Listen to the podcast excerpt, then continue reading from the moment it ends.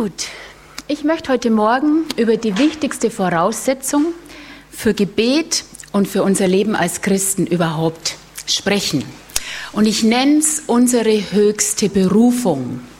So, was schlagt ihr vor, ist unsere höchste Berufung? Laut?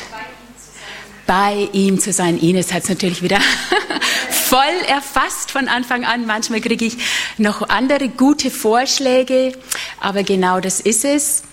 Innige Gemeinschaft mit ihm, bei ihm zu sein, in einer engen und vertrauten Beziehung mit Gott zu leben, in tiefer Freundschaft mit Gott zu leben, ihn zu lieben mit allem, was wir sind und haben. Das höchste und erste Gebot. Und ich spreche heute Morgen über unsere Berufung als Braut, über Brautsein. Und der Vers, den Gott mir dafür aufs Herz gelegt hat heute Morgen, ist im Hohen Lied. Ich bin immer neu mit der Technik, von daher. Hohelied 2, 13 und 14. Am Feigenbaum reifen die ersten Früchte, die blühenden Reben duften. Steh auf, meine Freundin, meine Schöne, so komm doch. Meine Taube im Felsennest versteckt an der Steilwand. Dein Gesicht lass mich sehen, deine Stimme hören, denn süß ist deine Stimme und lieblich dein Gesicht.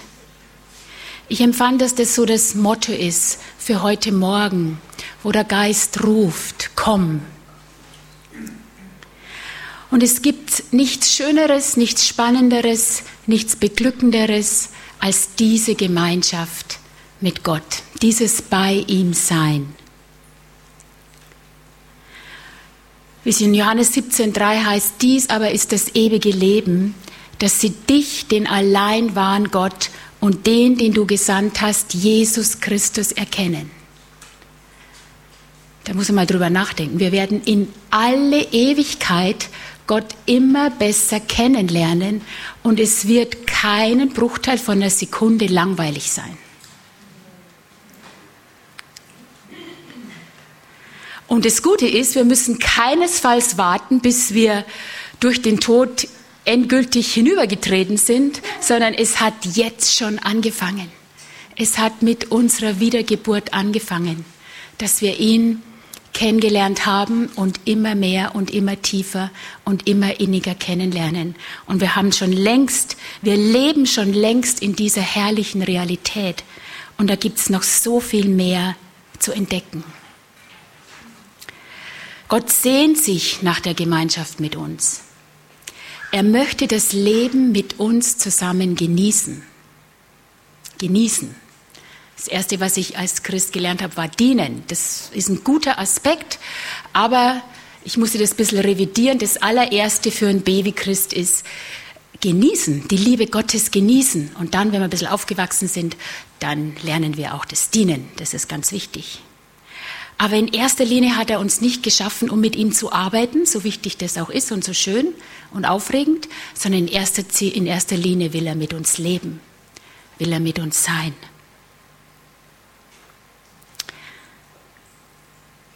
So wie es am Anfang im Garten Eden war.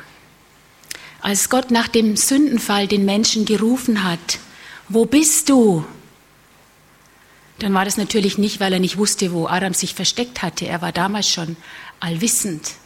Es war der Schrei in seinem Herzen nach der Gemeinschaft mit den Menschen, die verloren gegangen ist durch den Ungehorsam.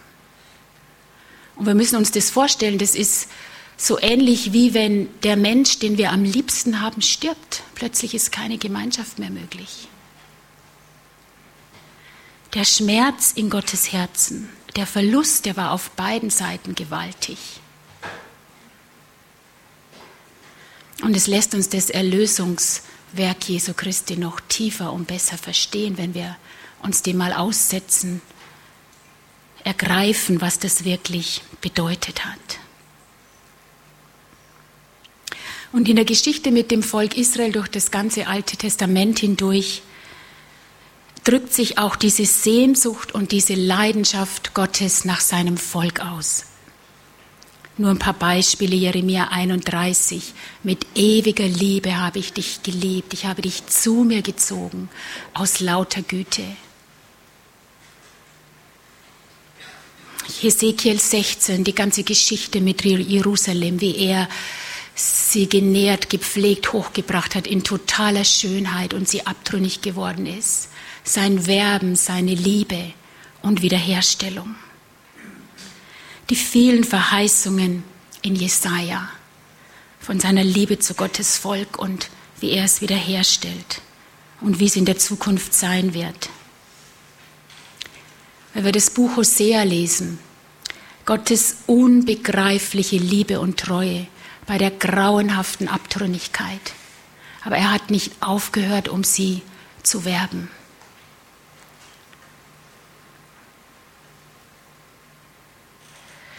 Alle sprechen von der unermesslichen Liebe Gottes und seinen Segnungen, unserer schauerlichen Abtrünnigkeit und seiner gewaltigen Barmherzigkeit und Wiederherstellung. Schleppst selbst die schlimmste Sünde ja, manchmal, wenn man durch Richter, Könige, Chronik liegt, einer nach dem anderen, der eine tat, was dem Herrn wohlgefiel, und da war voll der Segen da und sie haben sofort gesiegt und alles Leben, und der nächste wieder tat, was böse war in den Augen des Herrn, und, und im Nu waren sie wieder im Schlamassel. Und Gott hat, sobald sie umgekehrt sind, er hat ihnen nie einen Vorwurf gemacht. Das ist massiv, das ist was, was ich selber selbst nach 35 Jahren mit dem Herrn noch äh, am Lernen bin, weil ich mich so schnell selber verdamme und mir Vorwürfe mache. Er hat ihnen nie einen Vorwurf gemacht. Und sobald sie Buße getan haben, sobald sie ihn wieder als Gott anerkannt haben, sich ihm zugewendet haben, war der volle Segen da. Sieg, Fruchtbarkeit, Regen, was immer sie gerade gebraucht haben. Wir haben auch dazu die wunderbare Beispiele von Menschen, die in innigster Beziehung mit Gott gelebt haben. Abraham, der Freund Gottes genannt wird. Wir kennen alle die Geschichten, die Begegnungen mit ihm, die Offenbarungen. Der Glaubensprozess bis hin zum Äußersten. Dann Mose, der, von, der mit Gott von Angesicht zu Angesicht redete, dass er strahlte vor der Herrlichkeit die ganzen Anweisungen von ihm empfing, was dann zu tun war. Aber in dieser Gemeinschaft mit ihm war und dann Josua natürlich, der im Zelt geblieben ist. Daniel, der vielgeliebte Mann Gottes. Der vielgeliebte Mann Gottes, wie er genannt wird, hat auch einen hohen Preis bezahlt. Aber es lohnt sich. David, der Mann nach Gottes Herzen. In seinen Psalmen kommt es voll durch. Alle waren herausragende Leiter und Fürbitter. Ich habe ja in meinem Dienst äh, über 15 Jahre lang Schulen für Fürbitte, Anbetung, geistliche Kampfführung geleitet. Und die Studenten hatten immer auch die Aufgabe, einen Fürbitter aus der Bibel raussuchen und ein Charakterstudium zu machen. Und so habe ich über Jahre die ganzen Leute nur als Fürbitter gesehen. Und irgendwann dachte ich, Mann, das waren ja Top-Leiter, herausragendsten an erster Stelle. Und da auch, ja, nicht jeder Fürbitter ist ein Leiter, aber jeder Leiter ist berufen, Beter zu sein und muss seine Aufgabe in der Verantwortung von Gott auch im Gebet äh, vor Gott sein. So, das sind die sogenannten Forerunners, die besonders Auserwählten im alten Bund. Und wie gewaltig, dass wir durch unseren wunderbaren Herr Jesus Christus alle mit hineingenommen sind. Dass wir nicht, dass nicht nur wenige Auserwählte gibt, die so eine innige Beziehung mit Gott leben dürfen, sondern jeder von uns. Also hat Gott die Welt geliebt, dass er seinen eingeborenen Sohn gab, damit jeder, der an ihn glaubt, gerettet ist und nicht verloren geht, sondern das ewige Leben hat. Und wir wissen, was das ewige Leben ist ihn immer mehr, in immer tiefer zu erkennen. Jesus ist der Erstgeborene von allen Brüdern und nun sind wir dazu erlöst, dass wir alle in dieser innigsten Gemeinschaft mit ihm leben können. Ich habe 1988 in England eine Seelsorgeschule besucht, so Schule für biblisch-christliche Seelsorge bei Jugend mit einer Mission.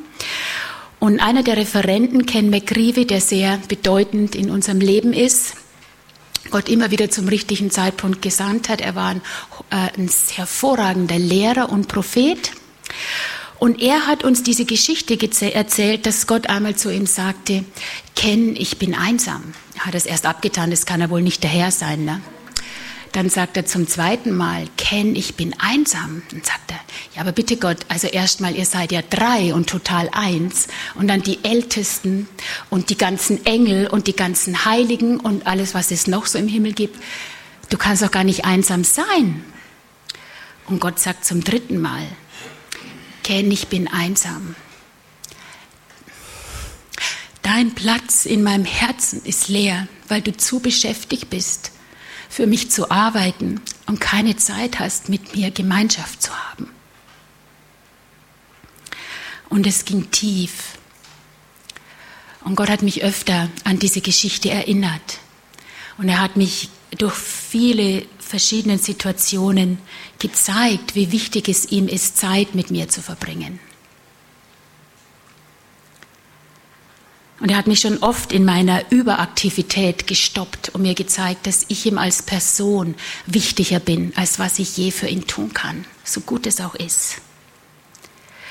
Und ich hatte ein ganz eindrückliches Beispiel dafür.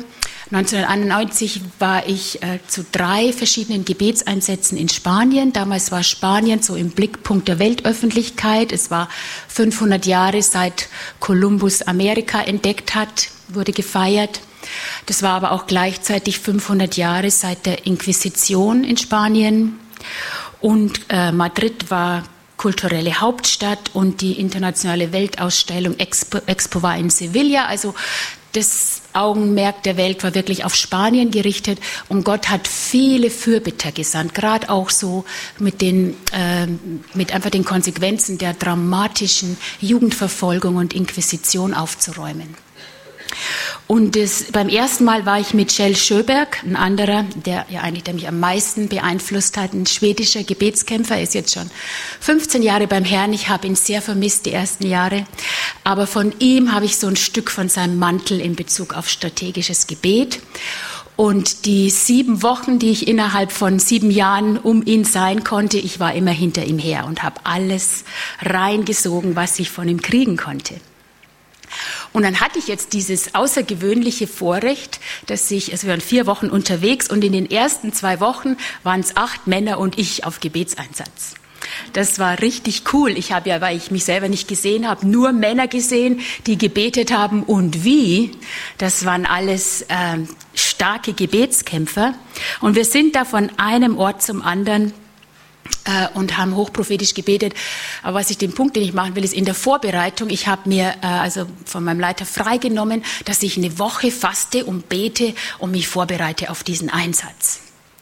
Die Woche kam und normalerweise habe ich eigentlich kein Problem, Zeit mit Gott zu verbringen, aber ich, ich kam einfach nicht zur Ruhe, ich kam einfach nicht rein. Ich bin wie ein Tiger im Käfig in meinem Zimmer hin und her gelaufen und kam nirgendwo durch. Und irgendwann kam dann der Punkt, auf einmal legt Gott seinen Finger auf den wunden Punkt in meinem Leben und fängt an, mich wiederherzustellen. So lag ich zweieinhalb Tage oder so auf der Couch. Es ging damit, äh, hatte mit Annahme zu tun, dass er mich wirklich will.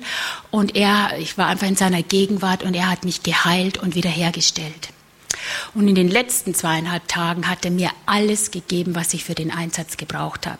Die haben mich in Straßburg abgeholt, wir kamen zusammen, meine Eindrücke und Gedanken, was ich hatte, hat sich wunderbar ergänzt und wir hatten total starken und vollmächtigen Gebetseinsatz.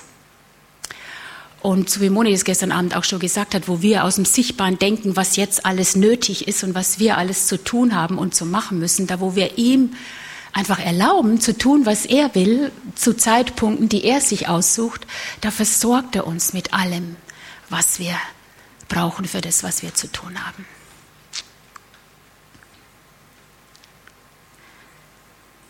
Und es gilt in den großen und in den kleinen Herausforderungen unseres Lebens, in ganz normalen Dingen im Alltag, wie wenn er uns zu besonderen äh, Dingen ruft wie Einsätze oder sonstige Aufträge. Er gibt uns so gerne, was wir brauchen. Und so hat er mir oft immer wieder mich aufgehalten und mir Dinge gezeigt oder Dinge an mir und in mir getan, wo ich dachte, also jetzt müsste ich aber richtig loslegen. Aber er hat mir alles gegeben, was ich gebraucht habe. Ich habe nichts, nichts verpasst.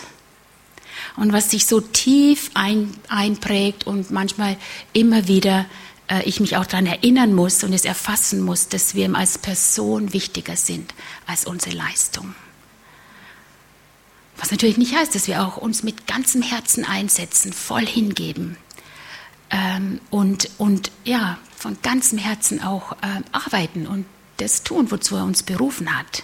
Aber es ist eine Frage der Priorität und es ist eine Frage, woher wir unseren Wert beziehen, worin wir unsere Identität haben.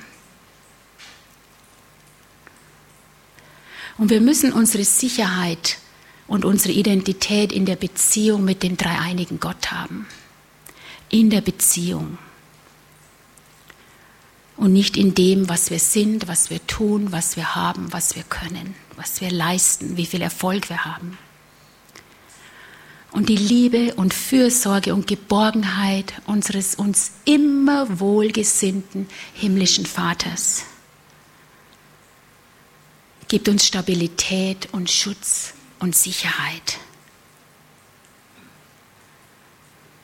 Dass wir so richtig, wie Moni dem Bild gezeigt hat, mit der, das Königreich um uns herum, die himmlische Realität, dass wir da so richtig aufstehen drin und erstarken in ihm. Und es ist unser Schutz, unsere Sicherheit und nicht unsere Umstände.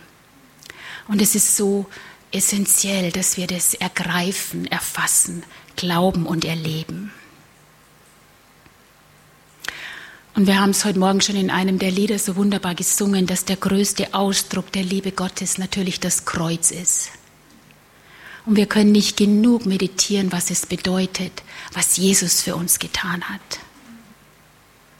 Als er sein Leben für uns und für die ganze Welt niedergelegt hat.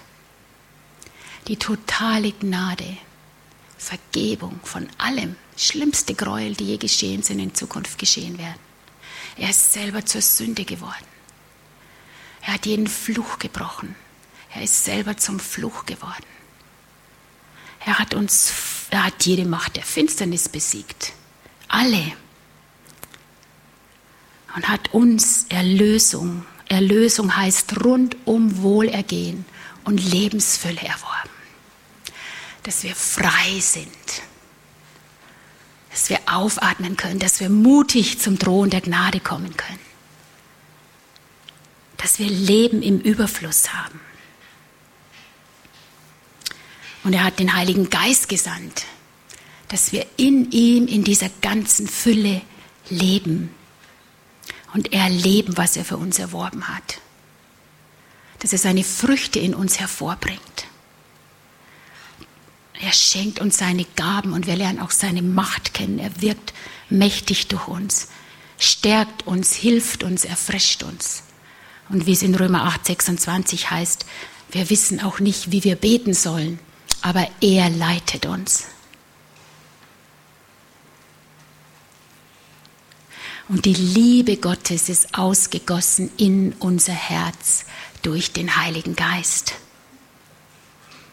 im Überfluss. Und die vollkommene Liebe treibt alle Angst aus. Und wir beten und handeln nicht aus Furcht, sondern wir handeln als Geliebte, zutiefst erfüllt und gesättigt in ihm.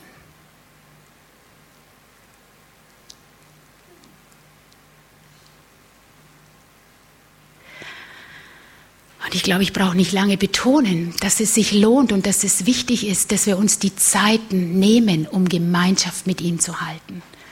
Dass wir das als eine Priorität in unseren Alltag einbauen. Dass wir uns spontan rufen lassen, aber es ist wichtig, dass wir uns Zeiten auch wirklich einplanen, sonst werden sie so schnell mit was anderem gefüllt dass wir ihn durch die Gemeinschaft direkt durch sein geschriebenes, lebendiges Wort immer besser kennenlernen. Diesen kostbaren Schatz des Wort Gottes, in dem er sich selbst und seine Wege offenbart hat. Dass wir seinen Willen und sein Wesen immer tiefer begreifen. Und es ist eine Täuschung vom Feind, der uns immer weismachen will, wir hätten keine Zeit dafür, wir hätten zu viel zu tun, um Zeit mit Gott zu verbringen. Das Gegenteil ist der Fall. Wir schaffen mehr, wir haben weniger Schwierigkeiten und wir sehen mehr Frucht in unserem Leben, wenn wir aus der Gegenwart Gottes leben. Das ist natürlich rund um die Uhr in allem, was wir tun, aber auch ergänzend dazu brauchen wir diese spezifischen Zeiten, nur mit ihm zu sein. Jackie und ich haben das Vorrecht, dass wir zum gemeinsamen Dienst berufen sind und so mehr oder weniger bis auf wenige Ausnahmen rund um die Uhr zusammen sind. Aber da wird was, also ich wäre nicht zufrieden, wenn er mich geheiratet hätte, damit ich mit ihm arbeiten kann. So schön das auch ist. Da, da muss diese Dimension drin sein und da muss man auch drüber wachen, wenn man sich die Zeit selber einteilen kann, dass wir nicht rund um die Uhr, ähm, so toll unser Dienst auch ist, damit beschäftigt sind, sondern dass wir diese Zeiten haben, nur wir zwei, mal schön essen gehen, tief in die Augen schauen, unser Herz mitteilen, ohne dass es darum geht, was wir zu tun haben. Und es ist so wichtig, dass wir das auch in unserer Beziehung mit Gott erleben.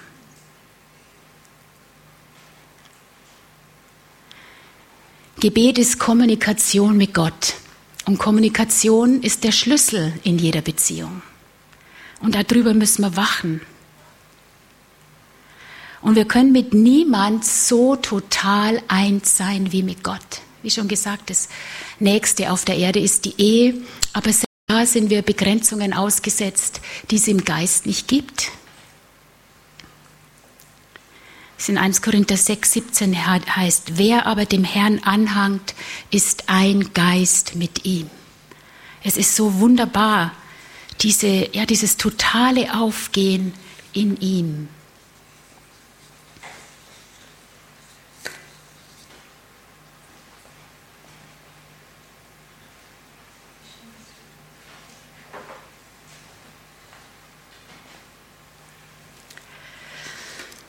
So ist es unsere höchste Berufung und Erwählung, Freunde Gottes zu sein. Das griechische Wort Philos, was am häufigsten im Neuen Testament für Freund verwendet wird, bedeutet unter anderem zu eigen sein, zugehörig, das Seinige, der oder die das Seinige, geliebt, teuer, wert. Du bist für Jesus teuer und wert. Du gehörst zu ihm. Du bist durch und durch geliebt, egal wie du dich verhältst. Du bist sein eigen. Es heißt auch ein enger Vertrauter, jemand, den man gern hat, dem man zugetan ist, den man schätzt und liebt, jemand, mit dem man familiären Umgang hat freundschaftliche Vertrautheit, Zuneigung, Verbundenheit durch Liebe. Das sind wir für Jesus, das ist er für uns, das sind wir mit ihm. Ich finde, eines meiner Lieblingsabschnitte in der Bibel ist Johannes 15, 9 bis 17, wo Gott uns diese Erwählung als seine Freunde so deutlich zuspricht. Zum Beispiel Vers 9. Wie mich der Vater geliebt hat, so habe auch ich euch geliebt. Bleibt in meiner Liebe. Wie mich der Vater geliebt hat, so habe auch ich euch geliebt.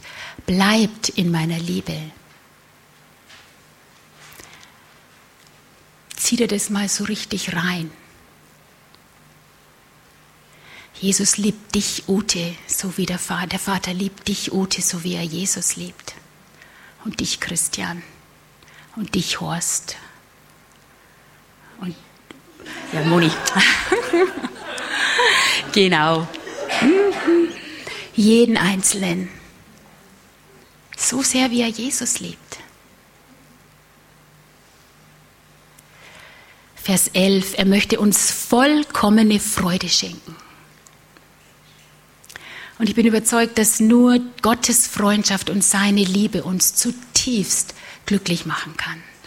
Nichts und niemand kann dieses Verlangen, diese Sehnsucht, dieses Loch oder manche erleben es als Leere in uns ausfüllen, als Jesus allein und seine Liebe. Man hört es immer wieder von Leuten, die äußerlich alles hatten, was man sich vorstellen kann. Aber sie waren trotzdem innerlich leer. Es gibt viel Schönes, was wir erleben dürfen. Das dürfen wir uns auch freuen. Aber zutiefst diese Sehnsucht, dieses Verlangen. Manche erwarten es von dem Kind, manche erwarten es von dem Mann. Aber so schön das alles ist, nichts und niemand kann das erfüllen als Jesus allein.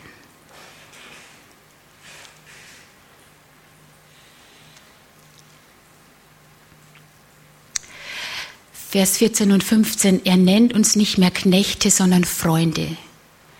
Er will nicht nur gehorsame Diener, die seine Befehle ausführen, das hat seinen Platz. Aber er will Freunde, mit denen er in Partnerschaft zusammenarbeiten kann. Es geht ihm nicht um Pflicht, es geht ihm um Beziehung. Und aus der Beziehung heraus gehorchen wir gerne. Jesus zieht uns in Vertrauen.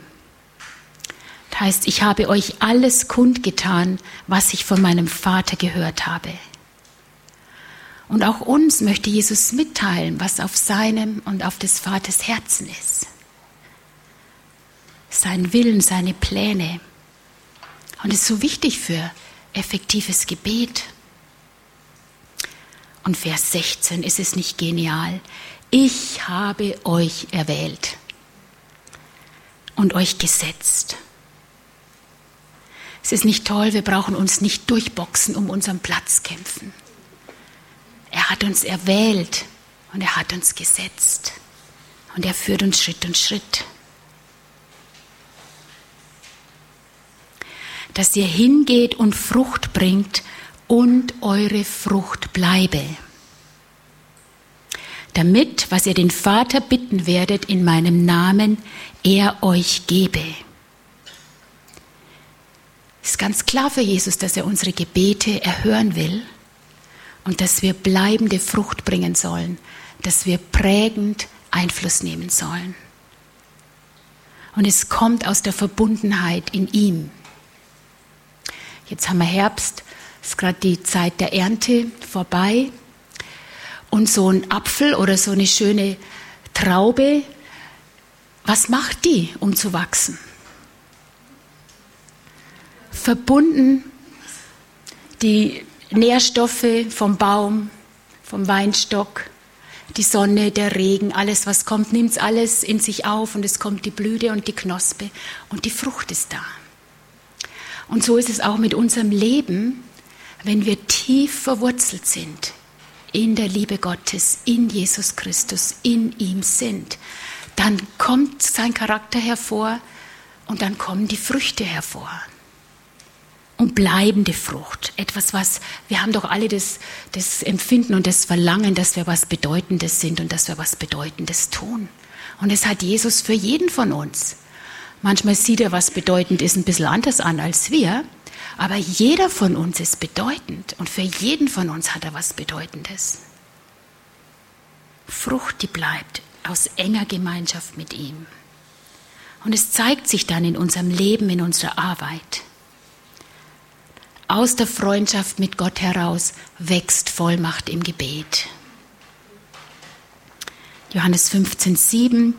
Wenn ihr in mir bleibt und meine Worte in euch bleiben, werdet ihr bitten, was ihr wollt, und es wird euch geschehen.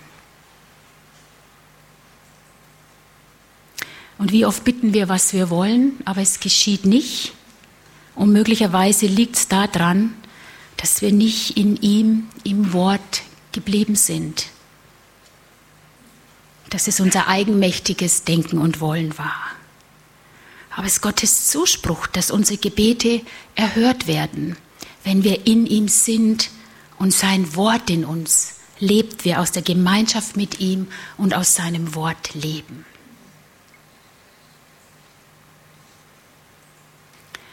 Und diese Sicherheit und Identität, die wir in dieser engen Gemeinschaft mit unserem Gott haben, gibt uns auch den Stand, den wir brauchen, um dem Feind die Stirn bieten zu können. Sie macht uns stark.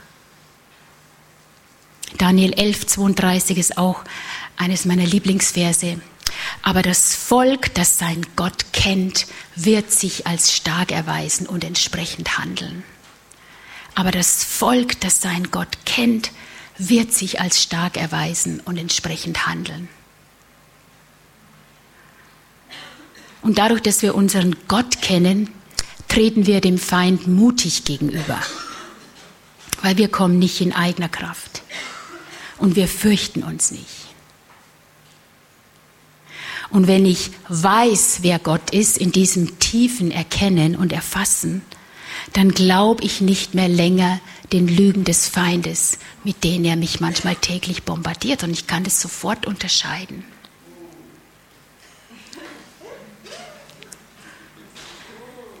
Und dann können wir seinen Attacken gelassen widerstehen, so wie Nehemia beim Mauerbau.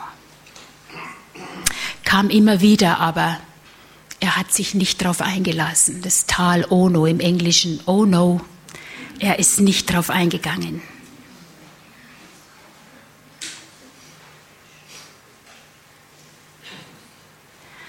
So geistgeleitetes Gebet ist die stärkste Kraft der Welt. Gebet macht den entscheidenden Unterschied. Jeder fruchtbare Dienst, erfolgreiche Arbeit ist zuerst im Gebet geboren. Das erleben wir an unserem Arbeitsplatz, in unseren sozialen Kontakten. Und leidenschaftliches Gebet setzt Leidenschaft für Jesus voraus. Leidenschaftliches Gebet setzt Leidenschaft für Jesus voraus. Und es ist einfach so gewaltig.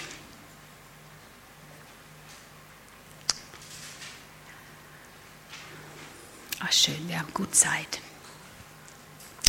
Und ich dachte, das ist ein guter Punkt ist, ich werde dann in einem zweiten Teil noch über unsere Berufung als Braut gemeinschaftlich, als der Leib Christi sprechen.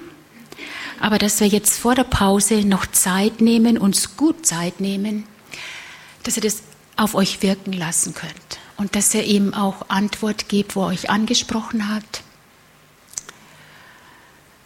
Ihr könnt es auf ganz unterschiedliche Art und Weise machen. Jemand, der leichteren Zugang vom Wort hat, kann zum Beispiel ähm, Johannes 15, 7 bis 15 nehmen und das nochmal ganz persönlich auf sich wirken lassen. Was sagt Jesus, der Heilige Geist, dir dadurch? Oder eine andere Schriftstelle. Wenn du einfach das sowieso gewohnt bist, du drückst Jesus deine Liebe aus und hörst, was er dir sagt, du kannst es auch so ganz frei machen. Eine ganz wichtige Hilfe für Leute, denen das nicht so leicht fällt oder auch, dass man nicht abgelenkt wird und so weiter, hilft zu fokussieren. Schreib doch eine kurze Mail an Jesus. Einfach, wie sehr du ihn liebst. Man darf auch ein, eine kleine Notiz schreiben. Es soll jedenfalls, der Brief soll nicht länger sein als das, was ihr von ihm hört. Dass ihr ihm aber schon eure Liebe ausdrückt, einfach auch auf das reagiert, was er euch jetzt durch den Heiligen Geist, auch durch die Botschaft betont hat und dann hört, was er zu euch sagt oder was er euch zeigt. Ich habe auch schon erlebt, wir haben jetzt zwar keine Malsachen da, aber man kann es ja mit dem Stift oder so zeichnen. Wer begabt ist, jemand, der hat einfach alles gezeichnet, was Gott ihr gezeigt hat. Ganz frei, so wie ihr am besten mit Gott kommuniziert. Aber das Ziel ist jetzt, erstmal auf individueller Basis Gemeinschaft mit ihm zu haben. Das ist ganz schön, dass wir es jetzt auch alle gemeinsam erleben. Ihr dürft euch aber auch im Raum verteilen. Und ja, so wie ihr es euch einfach geleitet führt, Gott beginnt noch. Jesus, ich danke dir für deine Gegenwart, die wir auch die ganze Zeit hier schon so wunderbar erleben. Und ich habe Glauben, dass du jetzt jedem Einzelnen begegnest da wo wir unseren Stuhl in deinem Herzen oder Kissen oder Sofa oder Couch, was immer du für jeden da hast, einnehmen. Unseren Platz in deiner Gegenwart einnehmen, in deiner Liebe einnehmen, mit dir in die Königskammer gehen und dass du dich jetzt jedem Einzelnen offenbarst auf die Weise, wie er dich am besten hören, sehen, verstehen, erfassen kann. Und dass du heute jedem Einzelnen was ganz Spezielles zuflüstern, zusprechen möchtest. Und dafür preise ich dich schon jetzt.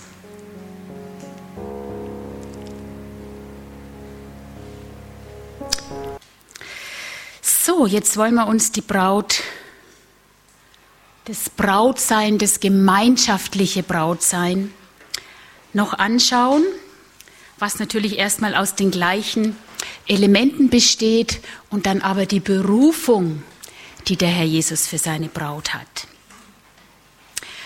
So aus der Freundschaft mit Gott heraus lernen wir in Partnerschaft mit ihm zusammenzuarbeiten. Und ich habe schon gesagt, es macht so viel mehr Freude, es ist so viel effektiver, so viel fruchtbarer als unser Wursteln ohne ihn, wenn wir in eigener Kraft einfach dahin machen und zu beschäftigt sind, um nachzudenken, um uns auf ihn auszurichten, um zu überprüfen, ob wir überhaupt noch on track sind in seiner Berufung, in seinen Wegen wandeln. Das fängt ja immer so ganz schleichend an. Das ist ja keiner, der sich entscheidet, ich mache jetzt in eigener Kraft. Wir sind ja alle so hingegeben und wir wollen das Beste und wir geben das Beste und wir machen es für den Herrn und merken gar nicht, wie wir immer, immer mehr wegkommen, wenn wir da nicht drauf achten, wirklich auch immer wieder die Zeiten mit ihm zu haben, wo wir ausgerichtet werden, wo wir empfangen, wo wir auch unsere Aufträge empfangen. So wie es für uns persönlich das Erfüllendste, Beglückendste ist, ist es auch das Herrlichste und das Schönste und das Tiefste. Und manchmal erleben wir das so bei Zusammenkünften wie jetzt in der Anbetungszeit oder manchmal in noch einem größeren Rahmen mit Geschwistern als verschiedenen Nationen, wenn wir als ein Leib zusammenkommen. Dass wir zusammen sind wir seine Braut. Wir haben die individuelle Beziehung, aber die Braut, das sind wir alle zusammen aus allen Völkern und Nationen. Jeder wiedergeborene Christ, der Jesus von ganzem Herzen nachfolgt und mit ihm in Gemeinschaft lebt.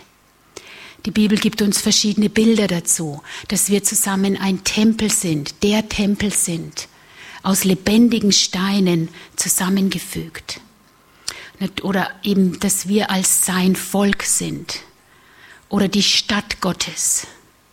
Und es sind verschiedene Bilder und geistliche, was geistliche Realitäten sind, die Gott in seinem Wort benutzt, um unsere Berufung zur Gemeinschaft miteinander zu betonen.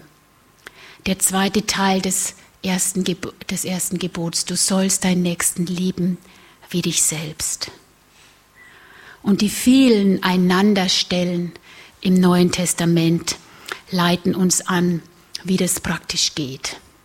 Einander höher achten, einander wertschätzen, einander vergeben, die Lasten voneinander tragen und so weiter. Und Gott ist dabei, uns immer mehr Offenbarung darüber zu geben und er ruft sein Volk zusammen. Und es ist so ermutigend, dass immer mehr einfach auch Zusammenkünfte, Initiativen entstehen, lokal, regional und auch international. Ich war nicht dabei, aber ich weiß nicht, wie viel Tausend da in ähm, Indonesien dieses Jahr auf der internationalen Gebetskonferenz. 70.000, die zusammengekommen sind in Einheit. Also so viel habe ich jetzt noch nicht erlebt, ein paar Tausend habe ich auch erlebt. Aber das ist gewaltig.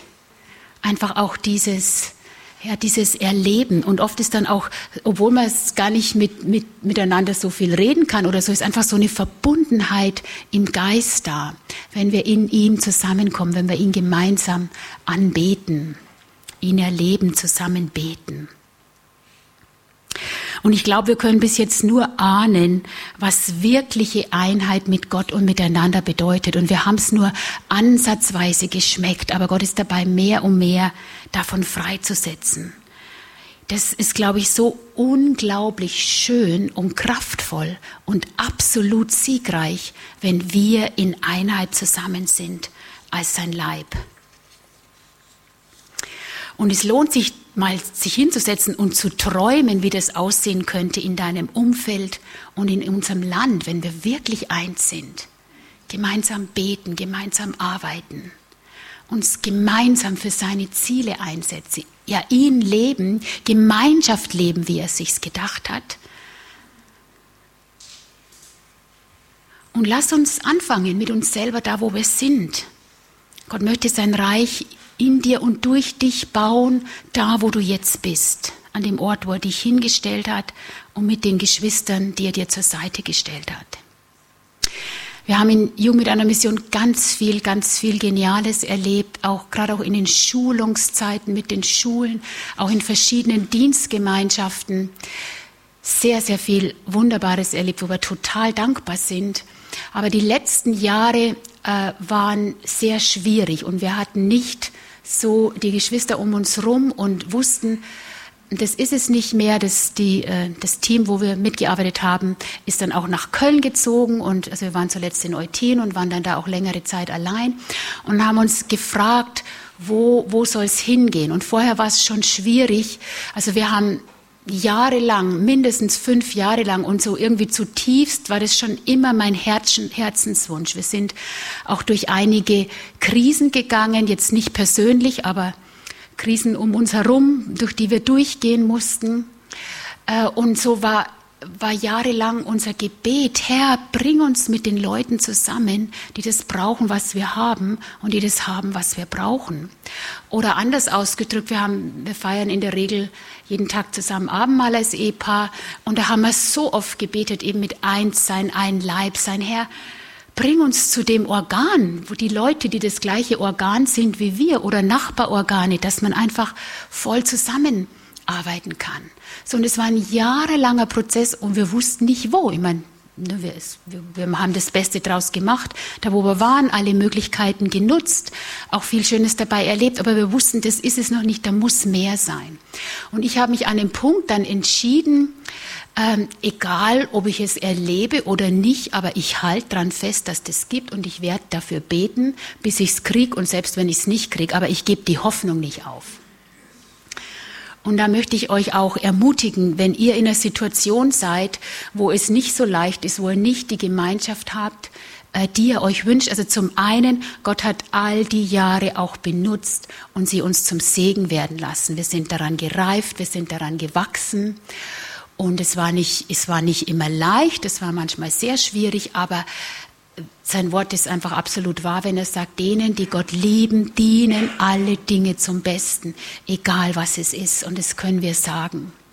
Also es lohnt sich zu warten, nicht aufzugeben, dran zu bleiben. Und wir geben unser Bestes an dem Ort, wo wir sind, bis Gott uns entweder weiterführt oder die Leute zu uns bringt. Dass man da auch nicht Bitterkeit und Anklage und sonst was Raum gibt, sondern ich meine, die erste Sättigung, wie wir es jetzt heute Morgen so gesehen haben, die zutiefste Erfüllung für uns selber kommt sowieso von ihm. Und dann nutzen wir eben alle Möglichkeiten, die wir haben und soweit es möglich ist, aber nicht aufgeben, dass Gott es für jeden hat, eine Gemeinschaft und dass du im Leib an dem Platz eingebaut bist, wo du hingehörst, gemäß deiner Berufung und deiner Gaben und mit deinen Geschwistern zusammen äh, das Reich Gottes baust, in dem Bereich, wo Gott dich berufen hat.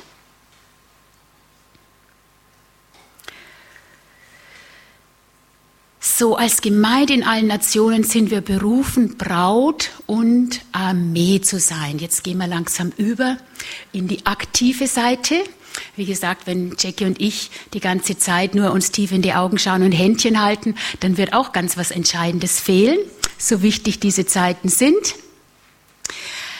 Äh, und ich hatte eine, äh, zum ersten Mal eine Offenbarung, äh, Braut und Armee sein, als ich ähm, vor vielen Jahren, ich war noch ledig, ich war lange ledig und habe da mit einer Freundin Urlaub gemacht äh, in Südtirol und sie hat in Graz gewohnt und äh, und ich in Bayern und bin da jedenfalls allein im Zug zurückgefahren und war allein im Abteil und Gottes Gegenwart war da und ich hab's Hohelied gelesen, war total vertieft da drin, bin ganz erschrocken, als der Schaffner kam. Der kam dann später zurück und hat mit mir geredet und haben wir uns über den Glauben unterhalten. Der muss wahrscheinlich Gottes Gegenwart gespürt haben und ich war so vertieft ins Hohelied und ich war so begeistert und ich habe da Gott erlebt in meinem Zugabteil. Und dann komme ich auf den Vers, Hohelied 6,4. Schön bist du, meine Freundin, wie Tirza, anmutig wie Jerusalem. furchterregend wie Kriegsscharen. Dann dachte ich, was ist denn das für eine Liebeserklärung, ne? Also, also die, die Romantik von Städten kann man sich noch vorstellen. Jerusalem, da war dann der salomonische Tempel in unvorstellbarer Pracht. Das geht noch. Und Tirza weiß ich nicht, aber man denkt vielleicht an Paris oder so. Das, das kann ich mir noch vorstellen als Liebeserklärung für seine Braut. Aber furchterregend wie Kriegsscharen. Also, mein, wer möchte eine Braut, die wie ein Monster ausschaut? Und dann hat eben Gott mir Offenbarung gegeben, dass das einfach diese zwei Berufungen oder zwei der Hauptberufungen als Gemeinde symbolisiert. Wir sind berufen, Braut zu sein, aber wir sind auch berufen, Armee zu sein. Und die Braut Christi hat Soldatenstiefel an. Das ich war 97, glaube ich, waren wir in Toronto. Und dann mitten in der Anbetungszeit auf einmal mache ich die Augen auf, dann stand eine ältere Dame in ihrem Brautkleid. Mit einem riesen Schwert ist sie auf und ab gegangen. Und richtig dicke Armeestiefel hat sie angehabt. So an das erinnere ich mich jetzt äh, immer, wenn ich dann auch äh, zu dem Thema Lehr oder über den Vers wiederkomme. Einfach auch die Kraft, die in der Braut ist. Und diese Berufung, ja, wir sind Braut und wir sind Armee. Und zu verschiedenen Seiten ähm, hat es äh, eben, es ist die Betonung da, aber wir sind, wir sind beides gleichzeitig. Also so, wir hatten das Brautsein, die Hingabe, die Lieblichkeit, die Schönheit, die Reinheit, das Empfangen, das Sein, das Genießen, Gemeinschaft, Ruhe, erquickt werden, Soaking, wie man das heutzutage nennt am gedeckten Tisch sitzen, Psalm 23, wie Maria zu seinen Füßen sitzen, die ganzen Ebenen von kontemplativen Gebet, von Gottes Gegenwart, alles, was wir heute Morgen auch hatten, gestärkt, erfrischt, ausgerichtet werden. Einfach Sohn, Tochter, Braut, Geliebte sein, Freund. Für die Männer natürlich ist es immer ein bisschen herausfordernd, sich Braut sein vorstellen. Aber wie Johannes an seiner Schulter liegen, Einfach die Beziehung und die Gemeinschaft um der Beziehung willen. Und da heraus aber auch mit ihm zu herrschen. Wir sind berufen, als Königin, als Partnerin an seiner Seite zu herrschen, aktiv zu werden, zu handeln, das Land einzunehmen, das Jesus schon für uns zurückerobert hat, strategisch gezielte Fürbitte, voller Einsatz beim Reich Gottes Bau damit Jesu Liebe, Gerechtigkeit, Wahrheit, Freiheit, Freude, Sieg auf der ganzen Welt ausgebreitet wird. Wir sind berufen mit dem König der Könige, dem Herrn der Herren, dem Herrn der Herrscher zu herrschen und zu regieren, im Thronsaal zu sein.